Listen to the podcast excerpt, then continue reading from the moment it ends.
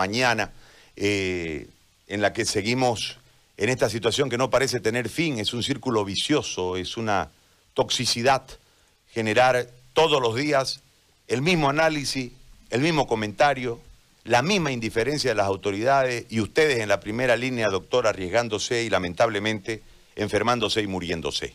A esto hay que sumarle el gran número de personas que también se están enfermando y se están muriendo. Doctor, lo saludo y le doy los buenos días. ¿Cómo está? Hola, Gary, buenos días. Buenos días a, toda la gente que, te escucha, que es, importante, sin duda. Yo estaba escuchando lo que vos estabas eh, comentando y algunos comentarios que lastimosamente eh, eh, son malintencionados, digamos.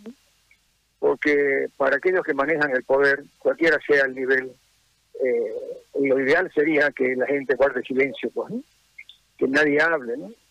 Eh, que sigamos escuchando estadísticas, pero no resultados, y que la gente se siga muriendo en silencio, que los médicos caigan, que las enfermeras caigan, y que se mantenga el silencio. ¿no?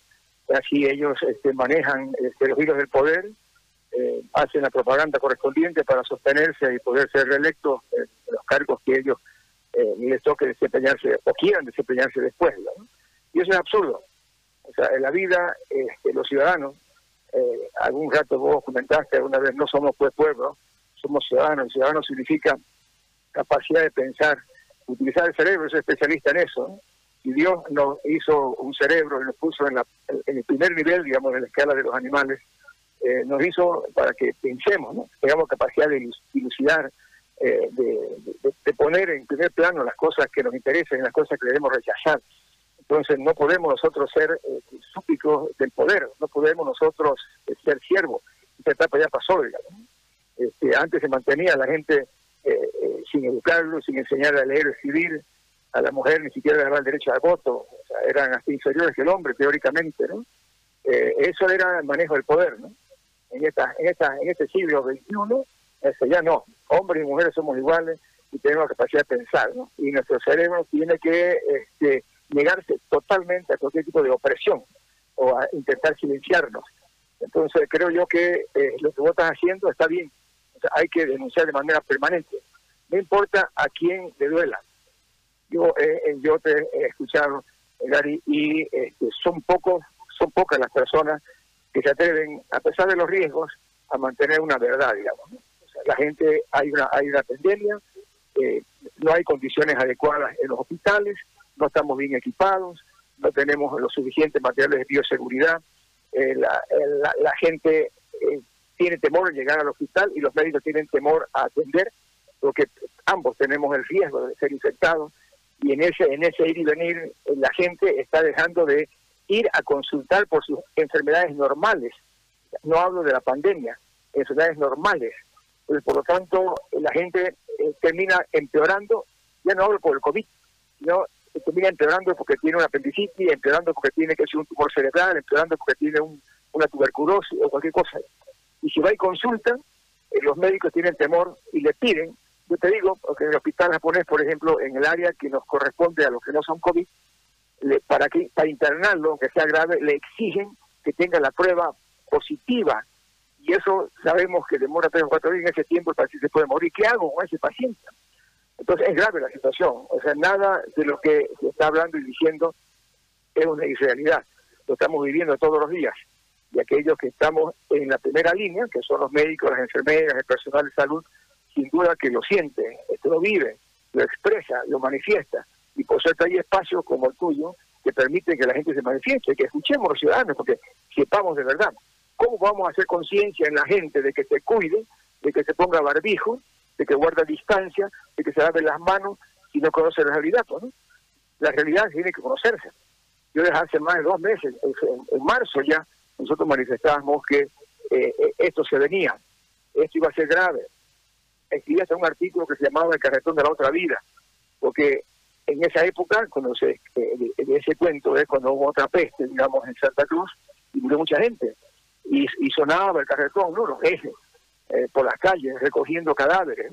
Entonces dijimos nosotros, ojalá que no suceda esto. Estamos hablando de más de dos meses en Santa Cruz y es que no tomamos las medidas adecuadas y con el esfuerzo de la gente, de los ciudadanos, de encerrarse con la cuarentena, las estructuras del poder nos den las condiciones para que sean atendidas a la gente.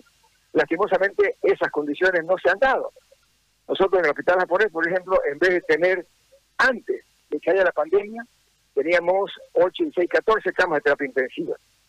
Ahora, en estas circunstancias, porque todavía no funciona el domo, que tanto lo han prometido con las terapias intensivas, eh, solamente nos manejamos con 8 pacientes, porque 6 de las camas que eran para pacientes comunes, normales, resulta que las han dedicado a han dividido, han fragmentado, han disminuido. O sea que la gente, los derechos de los ciudadanos ser atendidos eh, por la pandemia se le están quitando hasta el derecho a la salud, no del COVID, sino del que tiene otra enfermedad.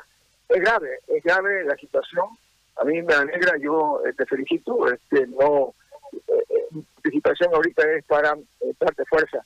No importa, mucha gente tiene intereses sectoriales o intereses políticos o porque este, quieren a la autoridad este, de turno, digamos, ¿no? Y creen que con tu participación este, lo está hiriendo o que está eh, haciéndolo políticamente para debilitarlo. No. La verdad hay que decirla, aunque duela, y la autoridad tiene la obligación de escuchar y en base a lo que el pueblo sienta a través de sus representantes, en este caso los que eh, eh, expresan la voluntad de la gente y lo que no pueden hablar, el derecho a tener la voz a través tuyo o a través de cualquier otro periodista, eso nunca hay que callarlo. Es un derecho, eh, si nos callamos, es, terrible. dejamos de ser ciudadanos libres y pasamos a ser súbditos, eh, esclavos de un, un, gobierno este, local, departamental, nacional. Eh, lo peor es que cuando un poder nacional, local o departamental le, pone a una radio a un, a un, canal de televisión, este, eh, viene la autocensura y callan para no dejar de recibir los aportes mensuales. Entonces eso es terrible, es, doloroso. Y, se atreven todavía estos poderes a decirle, este habla, este no habla, o esto no lo saques. Este, eso este, eh, eh, es, es, verdad absoluta. Yo he tenido esa experiencia, algunas expresiones, algunas conferencias, que únicamente son consultadas previamente a estos factores y sale o no sale dependiendo de lo que digan ellos. Eso no se puede aceptar. Por eso es que eh, me atrevería a llamarte y decirte, no, ni por chiste, este, lo digo así en la expresión nuestra, ni por chiste, este, calles, porque este, ahí sí que te vamos a apuntar, digamos. Mientras hables y digas la verdad a lo que dice la gente, este, bienvenido. El, el silencio este, es cómplice y cuando los buenos callan, los malos triunfan. Entonces, eh, no, no podemos hacerlo. Eh, esa es mi, mi participación, Gary, de, apoyo total para continuar con, con el apoyo a la concientización de la gente, porque asuman los compromisos y las autoridades, escuchando, eh, sepan que le falta este, muchas cosas para que la gente tenga menos riesgo y la mortalidad sea menor. ¿no? Le agradezco mucho, doctor, por la llamada y por el tiempo. Le mando un abrazo, le agradezco. Gracias, doctor. El doctor Germán Antelo, jefe de neurocirugía del Hospital Japonés, eh, dando su opinión. Él es médico, ¿no? Una trayectoria impecable como médico, un líder cívico y después también fue parte del poder legislativo del país